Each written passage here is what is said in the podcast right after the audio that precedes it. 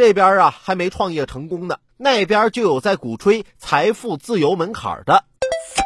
日前，胡润研究院发布的《二零二一胡润财富自由门槛》将入门级财富自由门槛设定为一线城市一千九百万元，二线城市一千二百万元，三线城市六百万元，成为很多朋友茶余饭后的谈资。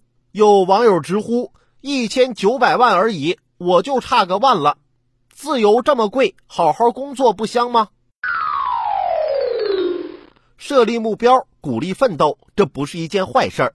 但人为设置财富自由门槛，鼓吹人们好高骛远，追求脱离多数人实际水平的高标准美好生活，难免有造噱头、博眼球之嫌。二零二一胡润财富自由门槛看似是数据发布，实际是一门生意，引发的是社会焦虑。对美好生活的向往，绝非只是追求物质财富那么简单。健康的体魄、美满的家庭、成功的事业以及心灵的满足，都是值得骄傲的财富。放眼国家，绿水青山、文化积淀、科技创新等等，也是我们所拥有的宝贵财富。这些岂是金钱能衡量的？